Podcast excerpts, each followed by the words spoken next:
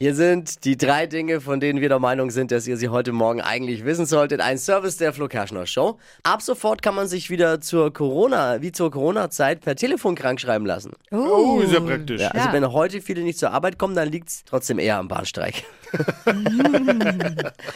Anders als zu äh, Pandemiezeiten ist eine telefonische Krankschreibung aber für maximal fünf Tage möglich. Nicht wie vorher bis zu sieben Tage. Nur noch fünf Tage reicht aber völlig. Die meisten brauchen es sowieso nur Montag bis Freitag.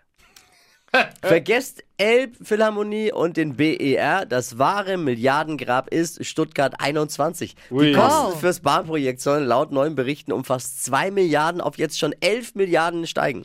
Das ist so viel Geld, damit könnte die Bahn locker die Forderungen der GDL-Lokführer erfüllen, ne? Eigentlich. Aber kleiner Trost für die PISA-Schüler ist schon, auch die Profis verrechnen sich mal, ne? Nicht nur die.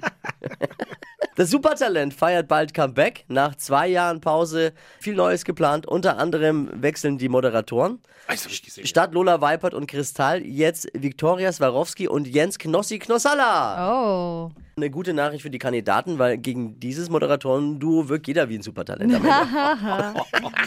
das waren sie, die drei Dinge, von denen wir der Meinung sind, dass ihr sie heute Morgen eigentlich wissen solltet. Ein Service der Flo Kerschner Show. Wir sind eine serviceorientierte Sendung. Und damit die Frage, ready fürs Wochenende? Yes. Nein, dieser Zug verspätet sich.